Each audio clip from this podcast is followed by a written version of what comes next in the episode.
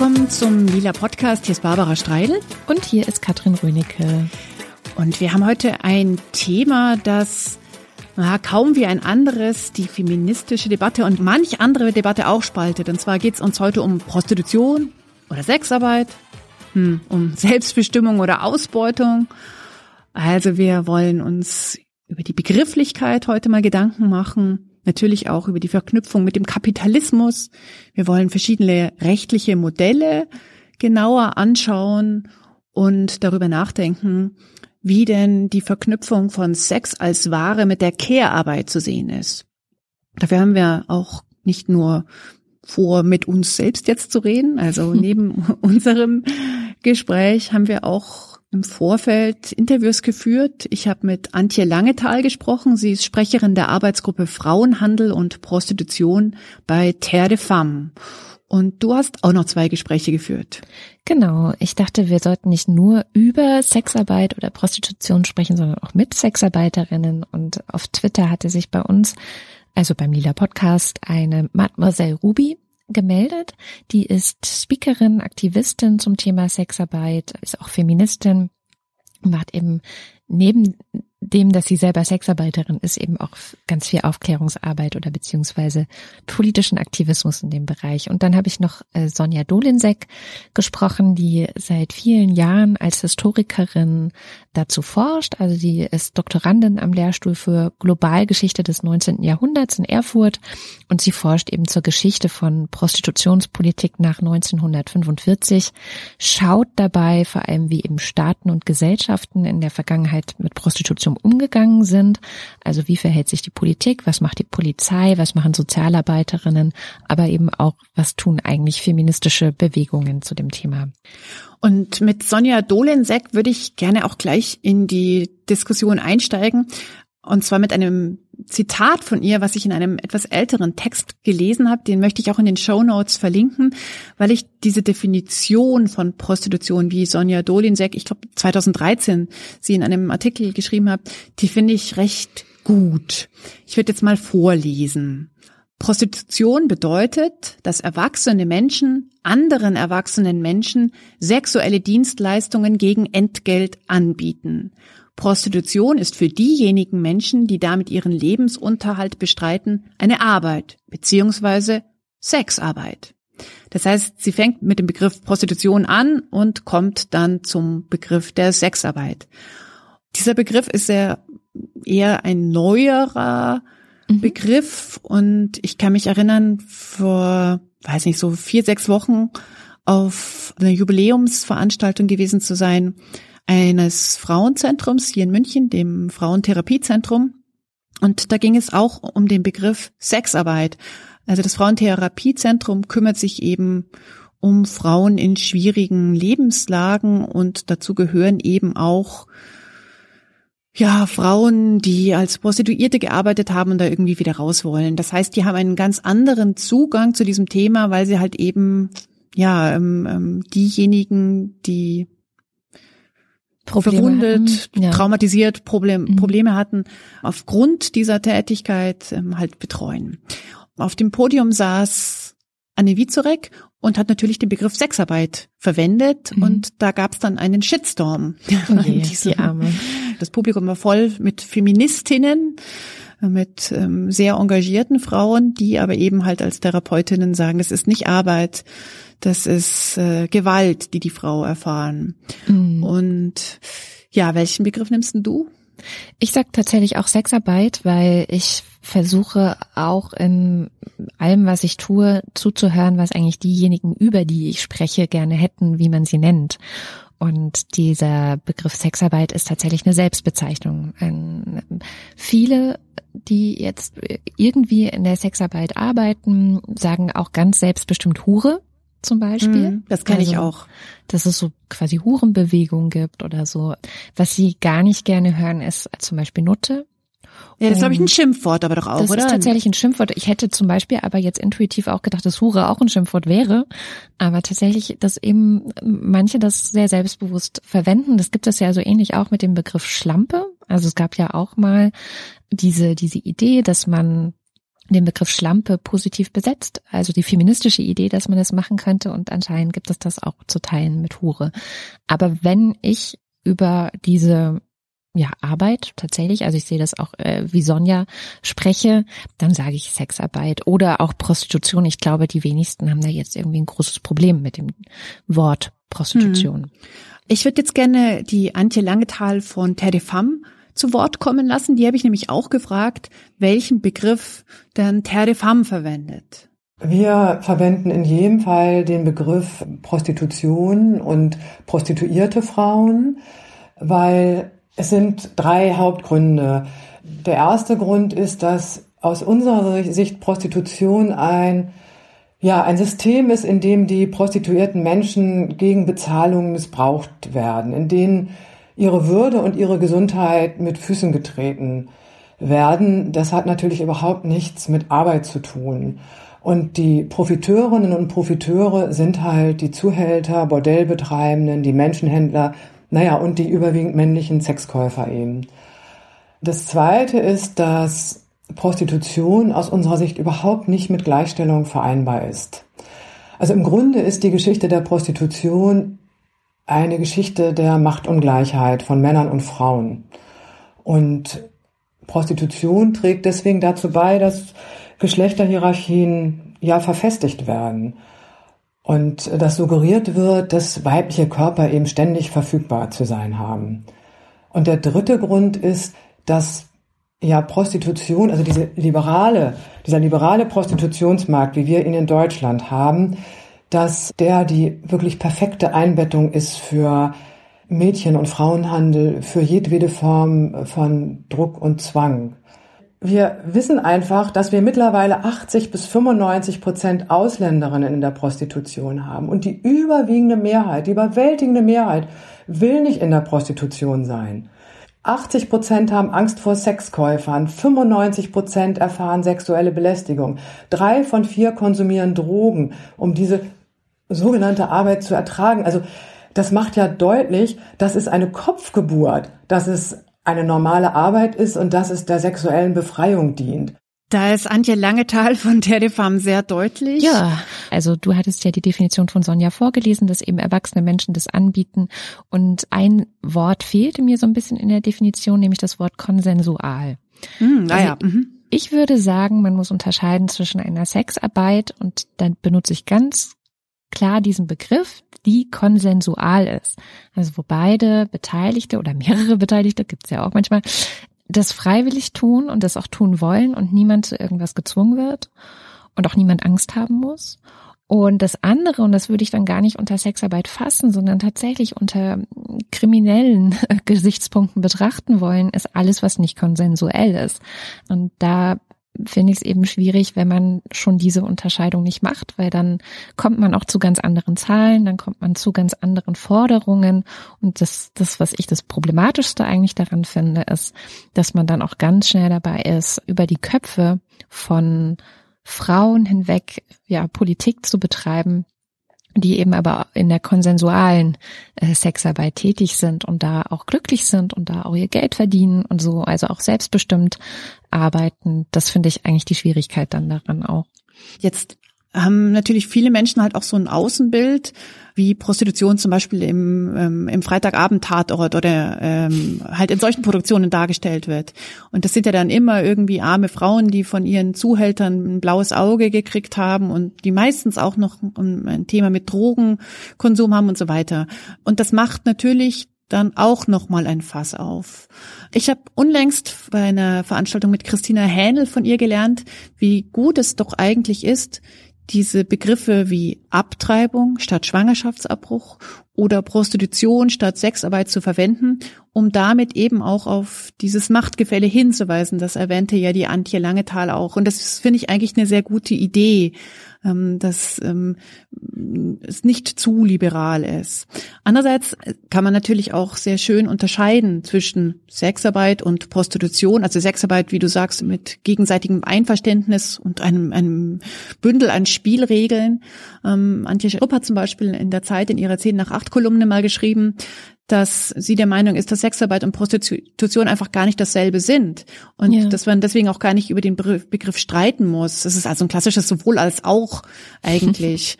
sie schreibt da nicht, jede Frau, die für Sex Geld mit einem Kunden hat, ist eine Sexarbeiterin und im Gegensatz ist aber Prostitution eher ein System sexistischer Dominanz. Und vielleicht ist das auch hilfreich, die vielen Facetten, die ja mit all dem einhergehen, sich ein bisschen besser vorstellen zu lassen. Also ich glaube, es ist halt eben wie die anderen großen Diskussionen, Schwangerschaftsabbruch, Abtreibung, und so weiter.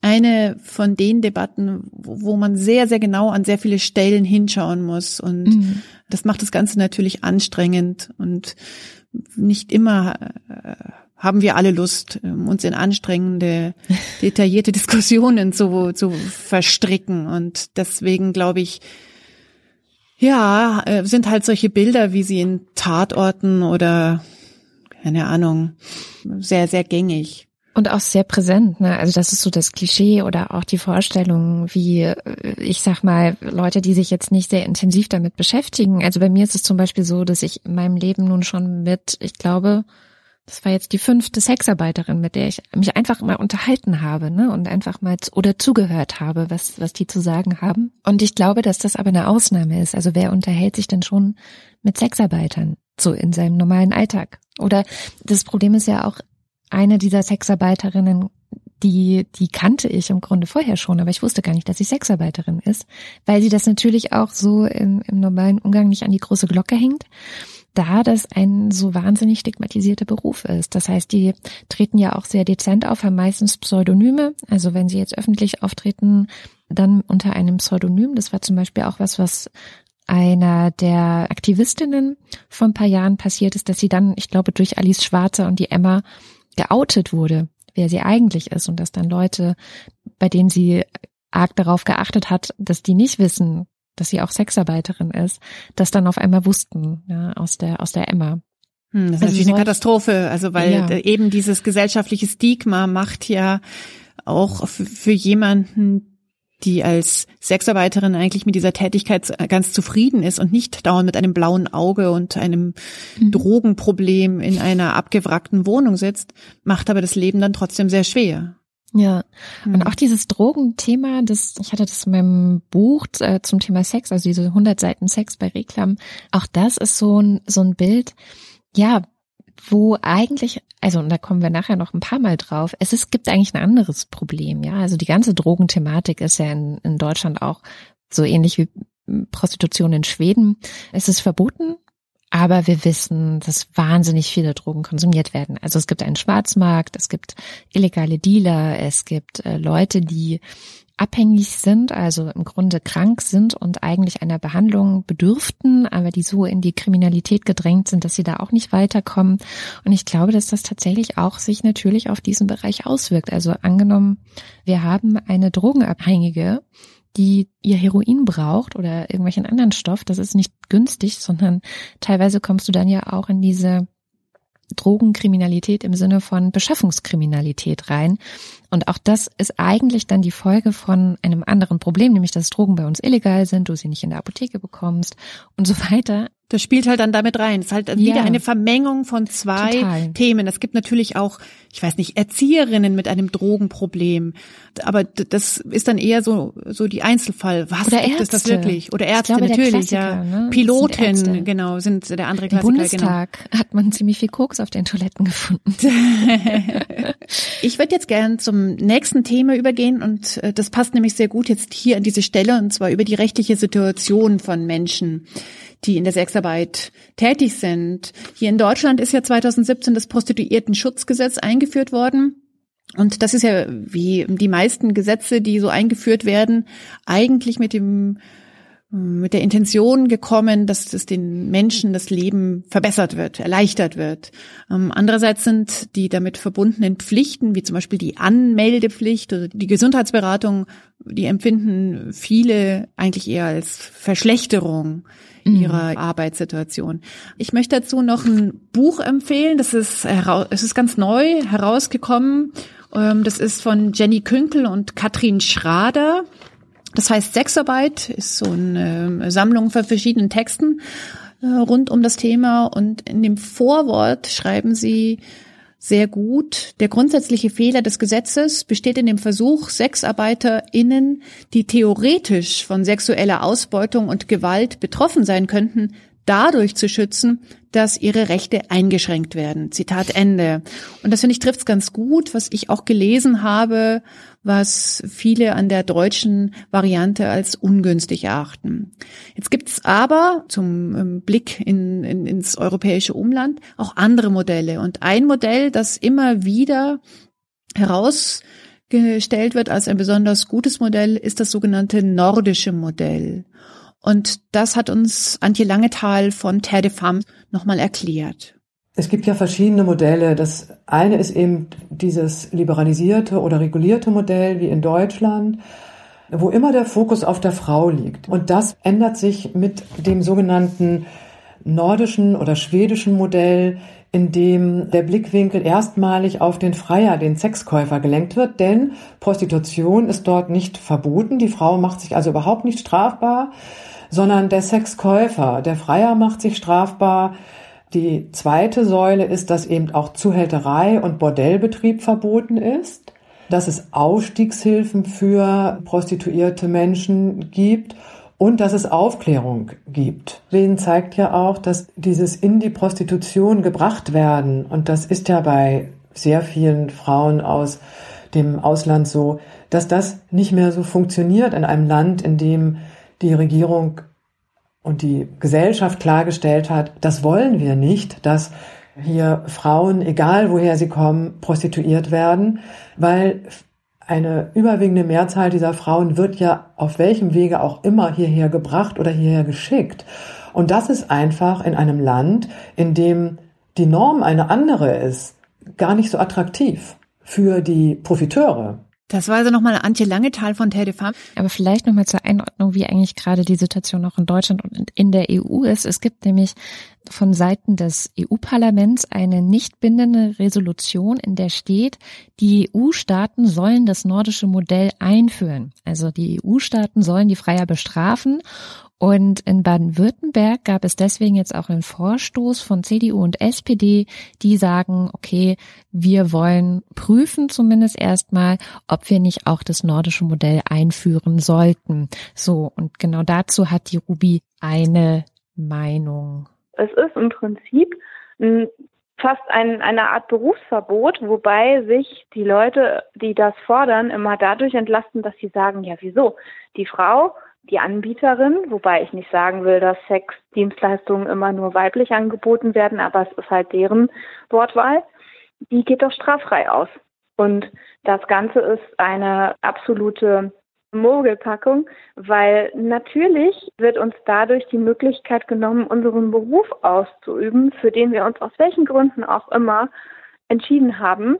Denn alles, was unser Umfeld ist, wird kriminalisiert. Ja, nicht nur die Käufer von sexuellen Dienstleistungen oder die Käuferinnen, sondern eben halt auch die VermieterInnen, diejenigen, die auf unseren Einkünften profitieren, also auch Familienmitglieder, Kinder, Eltern, Ehegatten und Ehefrauen. Ja, alle werden dadurch unter Strafe gestellt, weil sie im Prinzip Zuhälterei betreiben würden. Und das ist ein Riesenproblem. Es wird also wie menschenfreundlich hingestellt und es ist an sich tatsächlich das Unterbinden von Gleichberechtigung aller Arbeitnehmenden. Also diese Illegalität der Sexarbeitenden, kann ich mir vorstellen, wird natürlich mit solchen Gesetzen, ob das jetzt diese Variante ist oder alle möglichen anderen Varianten, das macht das Leben auf jeden Fall immer schlechter. Mhm. Ähm. Das sagt im Grunde auch die Sonja Dolinsek. Also wie gesagt, sie forscht ja auch zu diesen ganzen Themen und sie hat auch so ein bisschen geschaut, was eigentlich das Sexkaufverbot in Schweden, was ja immer wieder als das große Modell angesehen wird, unter anderem von Terre de Femme, aber auch von vielen anderen Organisationen, was das eigentlich tatsächlich bewirkt hat. Das ist ein ideales Bild, das entspricht nicht der Realität. Es ist nicht die Nachfrage, die hier den Markt schafft. Es gibt auch einfach Frauen, wie Männer auch, aber Frauen, die wissen, sie können mit ihrem Körper, mit sexuellen Dienstleistungen gut Geld verdienen und das wollen sie und das tun sie dann auch. Und das tun sie auch in Schweden, ja. Es ist eine falsche Vorstellung zu glauben, dass es keine äh, Frauen äh, gibt, die das nicht gezielt machen. Man kann sich darüber streiten, ob das jetzt gut oder schlecht ist, aber es ist aus meiner Sicht erstmal legitim, dass man man diese Arbeit ausübt, offenbar funktioniert es. Man kann eine Anzeige in Schweden schalten und man kriegt Kunden. Die Arbeitsbedingungen sind dann eben die, die sie sind, mit Risiken, die jetzt anders gelagert sind als zum Beispiel in Deutschland. Aber die sind ja nicht weg, nur weil es verboten ist. Und Menschenhandel passiert weiterhin. Es ist tatsächlich falsch zu sagen, dass in Schweden keine Migrantinnen mehr arbeiten oder dass es dort keinen Menschenhandel mehr gibt. Ja, die Statistiken sind relativ eindeutig. So, dass also die, die, die Einschätzung von Sonja, dass im Grunde das Thema damit einfach nur verdrängt wird. Ja? Also es ist tatsächlich nicht so, dass es keine Sexarbeit mehr gibt. Die gibt es schon, nur mit anderen Umständen. Also es gibt dann Geschichten von Sexarbeiterinnen aus Schweden, deren Vermieter im Grunde von der Polizei gesagt bekommen, hier, du vermietest eine Wohnung an eine Sexarbeiterin, damit bist du Zuhälter, damit bist du strafbar. Also ganz normale Vermieter, die einfach an Frauen, von denen sie das vielleicht nicht mal wussten, dass sie in der Sexarbeit sind, weil diese Frauen ja noch mehr stigmatisiert sind als in Deutschland natürlich. Und deswegen gibt es so eine richtige ja, Bewegung, dass, dass Vermieter Sexarbeiterinnen rausschmeißen sollen. Also in Norwegen gibt es da wohl sogar eine richtige Kampagne, schmeißt sie raus. Und da sieht man dann mal, wie viel das tatsächlich den Frauen dann nützt, ne? dass man sagt so, nee, wir bestrafen gar nicht die Frauen, wir bestrafen nur alle Männer, die irgendwas damit zu tun haben. Das schadet am Ende halt auch den Frauen. Ja, aber das zeigt halt auch, dass eigentlich die Diskussion eine ganz andere ist und dass diese ganzen rechtlichen Modelle, die jetzt in verschiedenen europäischen Ländern wie damit umgegangen ist, dass eigentlich die Frage ist, wollen wir das in unserer Gesellschaft oder nicht? Und diese Frage wird ja dann zum Teil damit beantwortet, dass äh, gleich die Sklavereikarte gezogen wird. Das ist etwas, was ich übrigens sehr, sehr problematisch finde, weil die Geschichte der Sklaverei ja mit so vielen anderen Thematiken verknüpft ist. Also nicht nur mit dem Kapitalismus, sondern auch mit Rassismus und natürlich vor allem dem Kolonialismus da muss man wirklich sehr, sehr, sehr genau hinsehen, um dann jede ähm, Prostituierte gleich als Sklavin aus der Kolonialzeit hier zu sehen. Also, aber wie gesagt, das werden halt alle Register gezogen, weil doch moralisch es vielen Menschen unangenehm ist, sich vorzustellen, dass eine Frau ihren den Zugang zu ihrem Körper, vielleicht ist es so rum, sie gibt nicht den ganzen Körper her, sondern sie mhm. gibt für eine bestimmte Zeit Zugang zu ihrem Körper her, um kriegt dafür Geld. Und ich kann mich schon zum Beispiel erinnern, was mir meine Mutter erzählt hat aus den 50er Jahren in Deutschland, dass sie durchaus Frauen kannte, die plötzlich in dieser Zeit, in der ja niemand irgendetwas hatte, plötzlich eine neue Couchgarnitur hatten oder ein hübsches Geschirr und die dann gesagt haben, na, ich gehe anschaffen. Das ja. ähm, ist eine Art und Weise, wie das funktioniert und mir macht das auch überhaupt nichts aus. Die Diskussion ist eigentlich eine, eine moralische Diskussion und wir kommen natürlich dann auch ganz schnell auf die Frage, dürfen wir, die wir nicht in der Sexarbeit tätig sind, darüber urteilen, was andere Frauen machen. Also es ist ja eine ähnliche Diskussion, wie es zum Beispiel auch in der Leihmutterschaft gemacht wird. Mhm. Wenn eine Frau sagt, ich krieg da Geld dafür, wenn ich äh, das Kind für jemand anderes austrage, dann kann man ja erstmal sagen, okay, wenn ich für die Rechte auf Selbstbestimmung kämpfe, dann müssen die natürlich hier auch gelten. Und genauso müssten die auch gelten oder müssen die auch gelten, wenn es um Prostitution geht. Das Schwierige ist eben diese ganze Vermischung mit den vielen anderen Themen, Menschenhandel, Osteuropäische Frauen werden hierher gelockt, Kriminalität und so weiter. Und das lässt es nicht trennen. Mm. Ich glaube auch, was ein wichtiges Thema dazu ist, ist Armut. Ne? Also ja. darüber wird ja auch kaum geredet und es gab mal, ihr Name ist so schwer zu sprechen, Eleute Romani heißt sie, glaube ich, auf Twitter, ist auch eine Sexarbeiterin, die mal einen Text geschrieben hat, wo am Ende stand das Problem von Armutsprostitution zum Beispiel. Also wenn eine Frau Sex anbietet aus Armut heraus und weil sie gar nicht anders kann. Das Problem ist ja nicht die Sexarbeit oder die Prostitution an sich, sondern ihre Armut. So. Und das ist, glaube ich, das kann man, wenn man das schon mit Leihmutterschaft vergleichen will, was, glaube ich, nochmal schwierig ist, weil einfach Sex zu haben oder ein Kind auszutragen ja auch für den Körper sehr unterschiedliche Nachwirkungen und Konsequenzen hat. Also diese ne, Schwangerschaft ist einfach krass. So ähm, Sex ist auch krass, aber du bist hinterher im Grunde noch die gleiche Frau oder der gleiche Körper wie vorher. Oh, da wäre ich mir aber auch nicht immer ganz sicher. Aber sprich weiter. Gut, das kommt dann vielleicht drauf an, wie man Sex hat. Aber ich glaube tatsächlich, dass so diese, diese Frage der Armut, die da dahinter steckt, das ist die, die man eigentlich beantworten müsste. Und naja, aber da sind wir ja dann sofort doch auch bei dem Thema der Rescue Industry. Das ist ja ein, genau. also eigentlich ein, ein ganz wichtiger Begriff, der hier, oder eine ganz wichtige Idee, die hier dazu gehört. Das stammt von der Anthropologin und Soziologin äh, Laura Augustin. Und zwar hat die die Bordergebiete zwischen USA und Mexiko genau untersucht in Bezug auf Prostitution und ist auch in der Karibik und in mehreren europäischen Ländern gewesen. Ihr Buch, wie heißt es nochmal? Sex at the Margins, Migration, mhm. Labor Markets and the Rescue Industry. Das ist 2007 erschienen, ist aber eigentlich immer noch gültig und sehr interessant, weil sie eben an dieser, wir müssen die armen Frauen aus den Fängen der bösen Zuhälter retten. Das ist ja auch eine Form von, wie sie sagt, fundamentalistischem Feminismus. Wir müssen die retten und zurück nach Hause in, zu ihren Familien schicken. Das wollen ja natürlich ganz viele nicht. Ja. Auf der anderen Seite spricht man diesen Frauen ja dann ab oder auch den Männern, dass die einen eigenen Willen haben und eine eigene Entscheidung haben.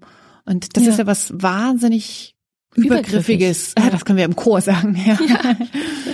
Das ist übergriffig. Und ich finde es interessant, dass Sonja Dolensek gesagt hat, das ist nicht nur übergriffig, sondern das ist patriarchal. Also nicht nur ist es nicht feministisch, wenn man genauer hinschaut, sondern sie sagt, das ist patriarchal. Weil Patriarchat für Frauen nur eine Rolle vorsieht, nämlich die Rolle der Ehefrau, die Kinder kriegt, die im Muttersein aufgeht, und die eben eine relativ respektable äh, und monogame Sexualität lebt. Und die Prostituierte hat hier keinen Ort, ja. Und deshalb ist historisch auch immer die Prostituierte kriminalisiert oder zumindest verachtet, weil dadurch zum Ausdruck gebracht werden soll, dass das eine unerwünschte Form weiblicher Sexualität ist. Und heute das stimmt, die Prostitutionsgegnerinnen wollen nicht die Frauen kriminalisieren, aber de facto wollen sie, dass Frauen diesen Sex nicht mehr haben, also Sex gegen Geld. Und das hat für mich einen Disziplinierungscharakter und nicht den Charakter eines äh, Schutzes. Ich habe noch ein Zitat von der Laura Augustin, bis ungefähr zur Zeit der Aufklärung sah man in den Prostituierten etwas Gefährliches, aber nichts Bemitleidenswertes. Erst im 19. Jahrhundert entstand unter Frauen des Bürgertums die Idee des Sozialen, die Idee, man müsse den Leuten und vor allem den Frauen aus der Unterschicht helfen, bessere Menschen zu werden, also den bürgerlichen Normen Genüge zu tun. Kernfamilie, Häuslichkeit, Monogamie. Das ist nämlich genau der Punkt. Also wir hatten es ja mhm. vorher schon, dass es eigentlich eine moralische Diskussion ist. Deswegen sind wir jetzt auch schon beim dritten Thema bei der Selbstbestimmung der Frau. Wir müssen darüber diskutieren, wie wir es ertragen, dass Frauen selbstbestimmt auch hinsichtlich ihrer Sexualität und der Ökonomie ihrer Sexualität entscheiden. Und das ist natürlich total schwer. Absolut, ja. Zum Thema ähm, Freiheit, Freiheit von Frauen ist es ja mm, in unserer kapitalistischen Welt schon oft das Gefühl, wir wägen nur ab zwischen total mhm. schlecht und irgendwie erträglich. Also wir wägen gar nicht ab zwischen gutes und schlechtes Leben.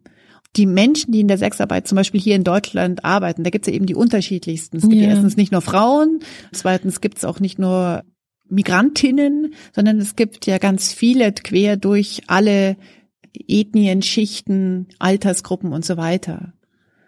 Und das macht das Ganze halt gleich nochmal komplizierter. Ja, absolut. Es gibt ja auch die unterschiedlichsten Bordellformen zum Beispiel. Ich erinnere mich vor Jahren, da war in der Emma ein Bericht, den hat die Alex Eul, die hat so einen Selbstversuch gestartet und ist einfach mal, hat gesagt, ich werde jetzt Prostituierte im Pascha, was eines der größten Bordelle in Köln ist und hat dann einfach so ein bisschen berichtet, also quasi Reportage, Undercover-Reportage, wie das dort ist und wie dort gearbeitet wird. Und die Zustände dort, finde ich, sind ganz schön erschreckend. Also, dass so die Frauen zum Beispiel Unmengen an Geld erstmal dafür überhaupt bezahlen müssen, dass sie dort ein Zimmer bekommen. Das heißt, sie sind auch unter Druck, eine Mindestzahl an Männern überhaupt an einem Tag zu befriedigen, damit sie dieses Geld wieder reinbekommen. Und das hat natürlich schon was Ausbeuterisches, ja. Mhm. Also da, da fragt man sich dann schon, mm, sind das faire Arbeitsbedingungen? Naja, ja. aber das kannst du dir auch fragen bei den Paketbooten, die in bestimmten Eben. Zeitfenstern unglaublich viel Zeug bis in den vierten Stock raufschleppen müssen, irgendwie sich durch den äh, Großstadtverkehr zwängen müssen und irgendwie am Ende eines Arbeitstags auch sich denken, boah, und das hat jetzt heute gerade gereicht, um die Miete für das Auto, was ich selbst stellen muss, zusammenzukriegen. Also das ist eben schwierig. Ich ja. habe äh, in, äh, weil du vorhin auch ähm, Baden-Württemberg erwähnt hattest, ich hatte noch mir eine Podiumsdiskussion angeschaut von der Konrad-Adenauer-Stiftung, wo neben Alice Schwarze auch Sabine Konstabel saß, die ist seit fast 25 Jahren Streetworkerin und Sozialarbeiterin eben in Stuttgart und unterstützt Frauen für den Ausstieg aus der Prostitution. Und die sagt heute im Vergleich zu früher, wenn wir jetzt in die Bordelle gehen, sehen wir überhaupt keine deutsche Frau mehr. Wir sehen junge osteuropäische Frauen, Rumäninnen, Bulgarierinnen und so weiter. Und wir sehen keine Frau, die sagt, ich habe mein Hobby zum Beruf gemacht. Das wäre jetzt ihre Erfahrung eben aus so vergleichsweise so groß wie es Pascha in Köln sind, glaube ich, die Bordelle nicht in, äh, in Stuttgart, aber da wird es schon auch große Häuser geben. Ja. Mhm. ja. also auch da gibt es halt sehr, sehr krasse Unterschiede zwischen den verschiedenen Einrichtungen, mhm. sage ich mhm. jetzt mal. Ja. Naja, und ein Vorwurf, der ja Deutschland von Seiten zum Beispiel von Terre de Femme immer wieder gemacht wird, ist, dass diese Liberalisierung, die durch die verschiedenen Gesetze in den letzten Jahren gekommen ist, Deutschland zum Bordell Europas gemacht hat. Da können wir nochmal Antje Langetal von Terre de Femme zuhören. In der deutschen Debatte war es lange Jahre eigentlich so bis vor ein paar Jahren so, dass gerade auch von den Liberalisierungsbefürworterinnen und Befürwortern sehr stark dieses Argument der äh, Selbstbestimmung der Frauen genannt worden ist. Diese Realitäten die wir jetzt ja aber erleben und über die ja zunehmend auch berichtet wird. Also gucken Sie, wenn Sie das, den Film Bordell Deutschland, es gibt so viele Dokumentationen, es gibt Aussteigerinnen, die sich trauen, jetzt an die Öffentlichkeit zu gehen. Wir hatten im April in Mainz einen Kongress, da waren, war ein Marsch der Überlebenden. Also es gibt so viele mutige Frauen, die jetzt einfach sagen, was Sache ist in der Prostitution, dass ich den Eindruck habe, dass dieses Argument weniger genannt wird. Das war also nochmal Antje Langetal von Terre de Femme. Ja. Also die Sonja Doninsek mhm. sagt halt genau da auch, dass das Thema Menschenhandel will sie gar nicht unter den Tisch kehren. Ne? Und ich glaube, das müssen wir auch ganz deutlich machen. Also gerade auch als Feministinnen deutlich machen und sagen, das Thema Menschenhandel ist ein großes und ist auch ein sehr, sehr schreckliches Thema. Nur Prostitution und auch den, der Kauf von sexuellen Dienstleistungen von Minderjährigen ist verboten. Ja, also für mich ist da sozusagen die Rechtslage klar. Das äh, stelle ich so auch nicht in Frage. Äh, schwieriger wird es, wenn wir über Migrantinnen sprechen. Ja, also sozusagen auch schon die Sprache, die werden hierher gebracht, die suggeriert ja, dass das Objekte sind, die nicht von alleine irgendwie migrieren. Das ist falsch. Also Menschenhandel funktioniert auch nicht in so, dass äh, Frauen irgendwie gekidnappt werden und gegen ihren Willen irgendwo hingebracht werden. Menschenhandel zeichnet sich dadurch aus, dass am Zielort eine ganz, ganz schlimme Form der Ausbeutung stattfindet und was ganz wichtig ist, Menschenhandel kann auch Sexarbeiterinnen betreffen, die eigentlich genau wussten, welchen Job sie tun. Sie wussten nur nicht unter welchen Bedingungen. Ja, wir müssen aufhören, so zu tun, als könnte eine Frau, die freiwillig gezielt der Sexarbeit nachgeht, nicht auch unter schlechten Arbeitsbedingungen arbeiten müssen, weil sie die falschen Personen getroffen hat. Und es ist auch falsch, dass Menschenhandel bedeutet, dass jemand gegen den Willen migriert. Menschenhandel zeichnet sich dadurch aus, dass jemand an irgendeiner Stelle in eine, in eine Position gerät, wo diese Person erpressbar ist und dementsprechend Druck gemacht werden kann, dass diese Person sich dann auf Arbeitsbedingungen einlässt, die unerträglich sind. Und diese Form der Ausbeutung mit sozusagen Erpressungsmechanismen, die damit zusammenhängen, dass man sagt, ich nehme dir den Pass ab und dann bist du illegal, wenn die Polizei dich äh, fasst, dann wirst du abgeschoben, oder dass man sagt, ich kenne deine Familie, ich tu denen was an, wenn du nicht arbeitest. Oder man kann auch erpressen, indem man sagt, ich erzähle deiner Familie, dass du Prostituierte bist. Also sozusagen Drohungen passieren auf unterschiedlicher Ebene. Was aber wichtig ist im Kontext von Migration und Menschenhandel, und das ist auch die Sicht zum Beispiel des Deutschen Instituts für Menschenrechte, ist, dass diese Ausbeutung nichts mit der Art der Arbeit zu tun hat. Diese Art der Ausbeutungsmechanismen passieren in allen Bereichen, wo Menschenhandel stattfindet. Und wir ändern nichts an diesen Mechanismen, wenn wir eine Art der Arbeit verbieten, weil Menschenhandel nicht die Art der Arbeit ist, sondern die Art der Ausbeutung. Und wenn wir die an, etwas an der Art der Ausbeutung ändern wollen, dann müssen wir an den Erpressungsmechanismen was ändern.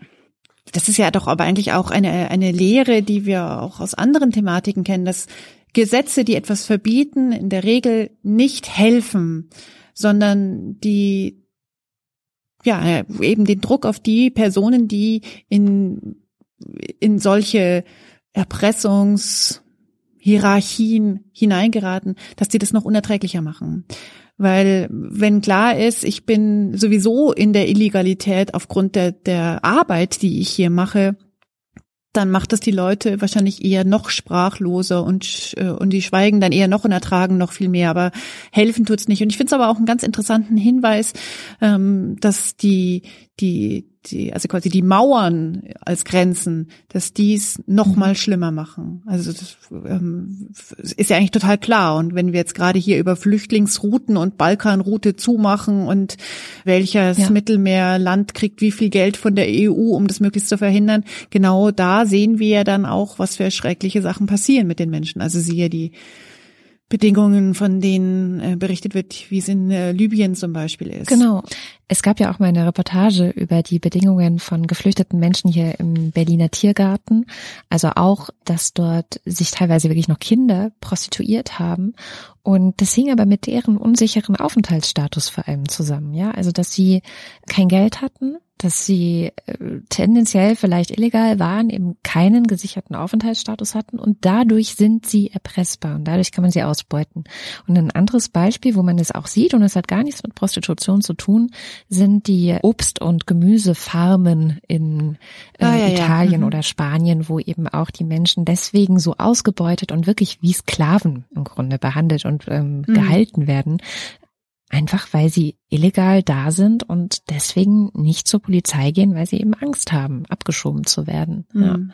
Also ich kenne das aus den USA auch, die Illegal Aliens, die halt aus Mexiko ja. kommen und halt Farmhilfe betreiben, die teilweise dann in Erdlöchern ja. hausen und überhaupt keine Rechte haben und zum Teil auch kein Geld kriegen.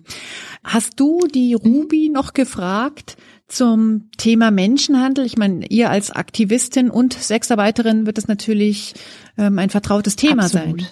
Also es gibt ja dieses Bundeslagebild vom BKA, was einmal im Jahr herausgegeben wird und dort werden halt eben Opfer von Menschenhandel erfasst. Ne? Also ist das Bundeslagebild eben zu Trafficking oder zu Menschenhandel. Und dort sieht man, dass diese unterstellten Zahlen der Rettungsindustrie in irgendeiner Art und Weise doch brutalst aus der Luft gegriffen sein müssen. Denn wir reden dann dort von ja, 400 bis 600 Fällen in der Vergangenheit in, pro Jahr, die halt dann tatsächlich auch verhandelt wurden und äh, so und so viele Leute davon werden dann als Täter erfasst und so und so viele als Opfer. Und jetzt ist es so, dass natürlich das eine große Dunkelziffer mit Sicherheit haben wird. Aber wenn wir doch mal diese Zahlen ein bisschen auf uns wirken lassen und sagen, ja, also je nachdem, wen man fragt, ob das nun Sisters sind oder Terre de Femme in Deutschland, dann reden wir ja von 400.000 bis eine Million Menschen, die in der Sexarbeit tätig sind. Also in diesen Lageberichten vom BKA, ich verlinke das auch nochmal in den Show Notes, da ist wirklich von ja, vier bis 600 Personen die Rede und das passt natürlich dann gar nicht von den drei bis 400.000, von denen ja, andere Organisationen ähm, sprechen. Und jetzt Dunkelziffer hin, Dunkelziffer her, irgendwie ist es... Da, da also da ist der Wurm ja, drin. Passt irgendwas nicht ganz zusammen.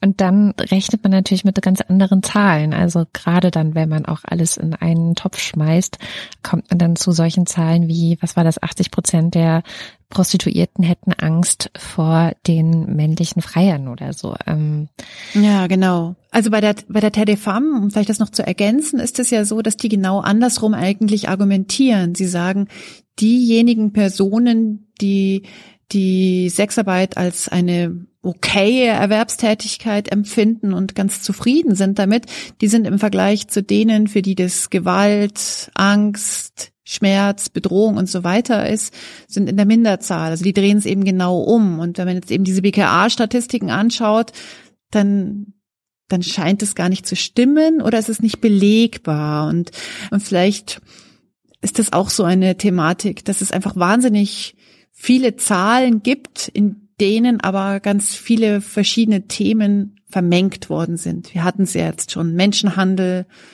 Drogen, Migration und so weiter, dass das da irgendwie mit einfließt und dass deswegen diese Zahlen vielleicht ja auch andere Geschichten erzählen. Mhm. Ich glaube, dass was daran auch gut sichtbar ist, ist, dass man halt gerne einfache Lösungen für komplexe Probleme hätte. Und natürlich wäre das toll, wenn man sagt, wir verbieten jetzt irgendwie Prostitution und dann sind die ganzen Probleme, die es mit Armut gibt, die es mit Menschenhandel gibt, die es mit Drogen meinetwegen gibt, ja, dann sind die alle auch weg. Und das passiert halt nicht. Und ich glaube, was man gleichzeitig halt eben tut, ist so viele Sexarbeiterinnen, die selbstbestimmt und konsensual arbeiten, denen nimmt man die Arbeit weg. Einfach so. Und jegliche Bedingungen, diese zu erfüllen. Gleichzeitig hat man aber das, was man immer als Grund, warum man das eigentlich macht, das Problem hat man nicht gelöst. Und das ist, glaube ich, das, was so ein bisschen Genau, das ist diese die moralpolitische Frage. Ähm, ganz genau. Das wäre jetzt eigentlich auch der Schluss unserer Sendung, so ein bisschen auch ein Ausblick. Als ich das Buch von Jenny Künkel und Katrin Schrader, Sexarbeit, ich hatte es ja vorhin schon erwähnt, gelesen habe, ist mir auch nochmal klar geworden, dass ja die Sexarbeit durchaus auch mit der Care-Arbeit verbunden ist, was es problematisch macht für die Sexarbeit, weil sie ja, das haben wir jetzt wirklich sehr genau erläutert, weil sie stigmatisiert ist, aber zum Teil ökonomisch sehr interessant ist im Vergleich zu anderen Tätigkeiten aus dem Care-Segment. Ja, also du kannst als Prostituierte unter Umständen sehr, sehr viel mehr Geld verdienen als als Krankenschwester also das ist so ein bisschen die Krux. Und ich möchte noch mal ein Zitat vorlesen aus diesem Buch Sexarbeit. Und zwar ist es von Undine de Rivière, die ist auch eine Sexarbeiterin. In einer Gesellschaft, in der es seit nunmehr 50 Jahren für viele denkbar ist, auch mal mit jemandem zu verkehren, mit dem man keine verbindliche Partnerschaft pflegt, in der man fürs Zuhören einen Therapeutin bezahlen darf und die innigste Bindung, die der Mensch kennt, die zwischen Mutter und Kind, stundenweise an professionelle BabysitterInnen, ErzieherInnen und Tagesbetreuungen ausgelagert wird, ist es eigentlich erstaunlich, dass Sex gegen Geld noch immer ein so großes Tabu darstellt. Ja. Wir haben das jetzt auch nicht klären können, gell? Die moralpolitische Frage. Aber das ist die, die Frage, um die es eigentlich geht. Neben den Schwierigkeiten zum Thema Menschenhandel, neben den Schwierigkeiten zum Thema Arbeiten, die Menschen ausbeuten. Da finde ich, kann noch sehr viel mehr Schutz gemacht werden und der, die Einführung eines Mindestlohns hat da noch nicht alle Register gezogen, die ich mir da vorstellen könnte. Aber die moralische Frage bleibt, finde ich, auch einfach wie ein fetter Elefant im Raum. Ja, ich glaube, es gibt noch einfach zwei Dinge, die da halt mit reinspielen. Ich meine, Sonja hat das Patriarchat schon genannt, ne? Also eine patriarchale Vorstellung auch von dem, was Frauen eigentlich wollen. Und es kann natürlich nicht sein, dass sie irgendwie Sex wollen, so, außer mit ihrem einen Mann, monogam. Und das andere ist, äh, können wir auch verlinken, ich hatte vor ein paar Jahren schon mal eine Diskussion mit Antje Schrupp und einer anderen Sexarbeiterin, der Carmen, über genau solche Fragen. Und da hat Carmen einen sehr schönen Satz gesagt, nämlich, das Thema Intimität. Ne? Also weil viele können sich ja, ich kann es mir auch nicht vorstellen übrigens, also ganz, ganz ehrlich, ich könnte mir nicht vorstellen, eine Sexarbeiterin zu sein, weil dieses Thema Intimität für mich ganz, ganz krass ist und die sexuelle Intimität etwas für mich ist, was ich nur sehr, sehr, sehr, sehr schwer mit überhaupt irgendjemandem teilen kann. Und da hat Carmen gesagt, ja, das mag ja für dich so sein, Für mich ist es nicht so. Für mich ist Intimität in dem Bereich gar nicht so, so krass. Für mich ist es in anderen Bereichen krass. Ich könnte mir zum Beispiel niemals vorstellen, in der Öffentlichkeit zu weinen. Das finde ich das Schlimmste. So. Und mhm. das war auch so ein Augenöffner-Moment für mich, dass ich dachte, ah ja klar, nur weil ich diese Intimitätsgrenze in dem Bereich so habe, heißt es noch lange nicht, dass alle anderen Frauen genauso sind sondern es gibt Frauen, die mhm. sind an dem Punkt anders. Und das ist vielleicht etwas, was ein bisschen mit Empathie zu tun hat, auch ein Stück weit mit Zuhören. Und das war für mich zumindest in dem Moment auch absolut so, wie sagt man so schön, Mindshifting, dass ich nicht von mir auf andere schließen sollte. Ja. Vielleicht ist an der Stelle, um abzuschließen, nochmal ganz gut, wenn wir schon feststellen, wir brauchen mehr Empathie vielleicht und sollten mehr zuhören, was die Frauen, die da arbeiten, eigentlich sagen die Mademoiselle Ruby nochmal, was sie findet, was ja. Sexarbeiterinnen eigentlich wirklich brauchen. Keiner von uns selbstständig arbeitenden Sexarbeitenden hat jemals darum gebeten, gerettet zu werden. Wir fordern, dass unser Beruf entstigmatisiert wird und komplett entkriminalisiert, aber wir brauchen nicht gerettet werden. Wir sind keine Opfer die Pathologisierung und die Entmündigung, die damit einhergeht, die weise ich auch echt aufs Schärfste zurück. Und dann können wir auch noch ein paar Forderungen dranhängen. Wir fordern, dass sich die Thematik Menschenhandel, dass sich der angenommen wird, dass wir uns nicht auf bequeme Lösungen einlassen, wie, ach ja, dann machen wir halt eine Grenze oder lassen die halt einfach nicht mehr rein. Und ich finde auch, dass es wichtig ist, darüber nachdenken, überhaupt nicht mehr in zu großen Komfortzonen zu bleiben mit den Gedanken, sondern auch mal sich andere Sachen vorzustellen. Ob das jetzt in Bezug auf Intimität ist oder in Bezug auf ähm, lieber ähm, schlafe ich mit jemandem und krieg dafür Geld, als dass ich ähm, den ganzen Alten Tag Leute den, ähm, ähm den Arsch abwische. Ja, absolut. Ja. Also einfach sich das mal vorstellen zu können. Deswegen muss man es ja auch nicht gleich sofort super finden, aber einfach mal versuchen, wie heißt es im Englischen, in die Schuhe von jemand anderen reinzusteigen. Das Immerhin, nur die Schuhe. Das finde ich war ein wunderbares Schlusswort, liebe Barbara. Danke dir. Ja, dann sind wir am Ende von dieser Folge. Wie immer möchten wir uns bedanken bei all denjenigen, die uns unterstützen ob das jetzt äh, finanzieller Art ist oder durch Kommentare und äh, Zusendungen und Mails und Anregungen. Bleibt uns weiter gewogen und unterstützt uns gerne und um, empfehlt uns auch gerne weiter. Genau, ihr findet uns wie immer auf lila-podcast.de. Da findet ihr auch alle Infos zum Thema, wie könnt ihr uns Geld zukommen lassen und könnt auch kommentieren. Und wenn ihr gerne weitere Buchtipps habt, also außerhalb der äh, Sendung, wir haben ja heute wahnsinnig viele Bücher auch empfohlen, beziehungsweise du, du vor allem, Barbara, dann schaut doch mal bei Instagram vorbei auf lila Podcast in einem Wort. Da stellen wir jede Woche ein Buch vor, das wir mit einer feministischen Perspektive gelesen und gut gefunden haben.